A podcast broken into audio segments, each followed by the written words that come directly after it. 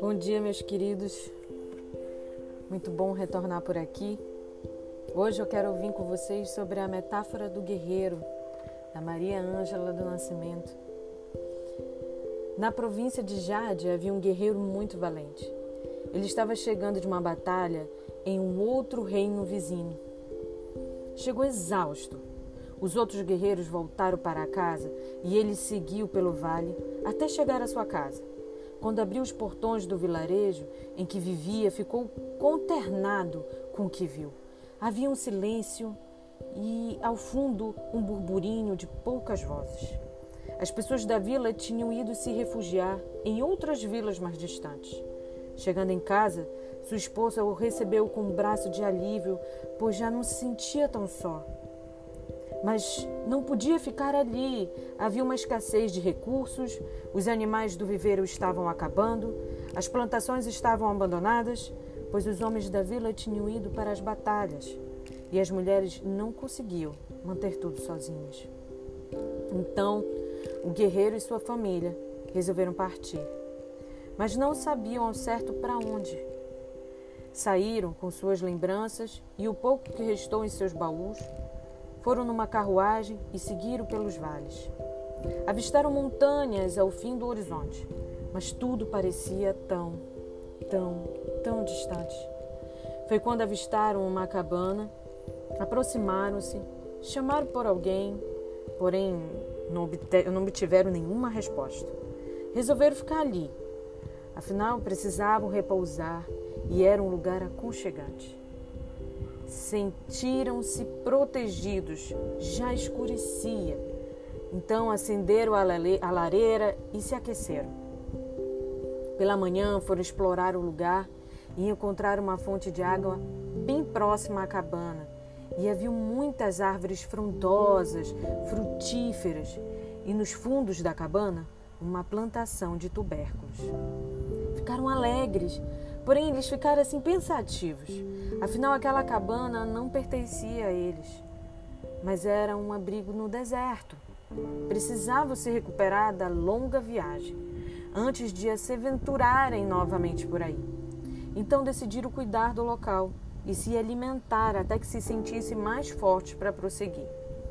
Passaram-se algumas luas quando então o guerreiro preparou-se para partir com a sua família.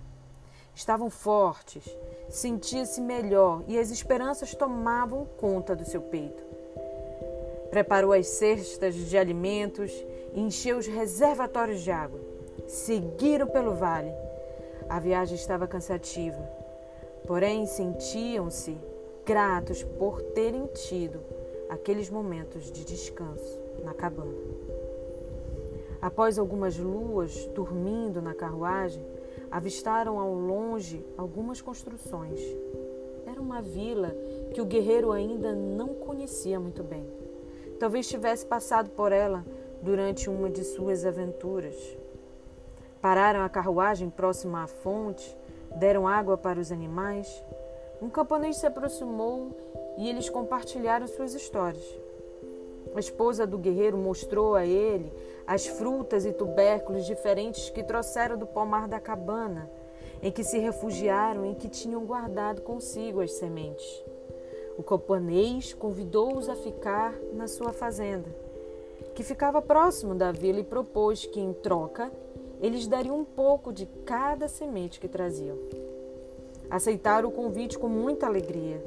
Começaram a plantar as sementes e aprenderam com o camponês como cultivar a terra. E o guerreiro e sua família desfrutaram dos alimentos e como haviam aprendido a produzir, mas podiam vender o excedente na vila ou trocar por mercadorias. Com certeza o guerreiro não imaginava esta possibilidade, mas sentia-se muito feliz ali, naquele lugar e grato. Muito grato por aprender a plantar as suas sementes. E agora fica a pergunta: quais são as suas sementes? Né? Eu gostaria de fazer algumas reflexões com você. Em qual fase da sua vida você se encontra hoje? Em choque? consternado com a situação atual? Disposto a seguir em frente, em fazer as mudanças? Como é que você se encontra? Você se encontra disposto a aproveitar as oportunidades que estão aparecendo ao longo da jornada? Talvez elas estejam disfarçadas de cabanas, o que você acha? Disposto a aprender e a se adaptar a novos ambientes e contextos?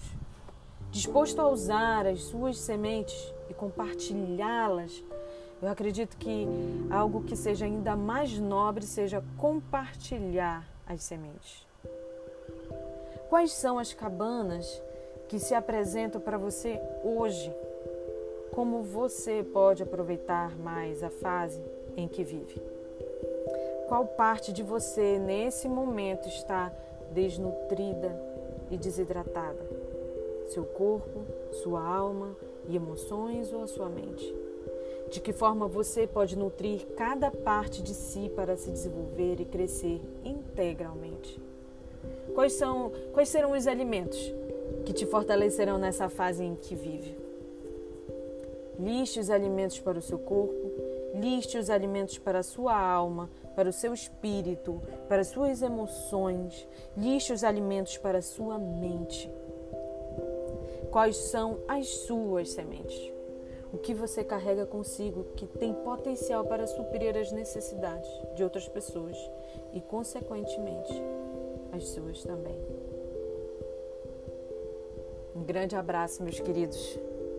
Ficamos com essa reflexão por hoje.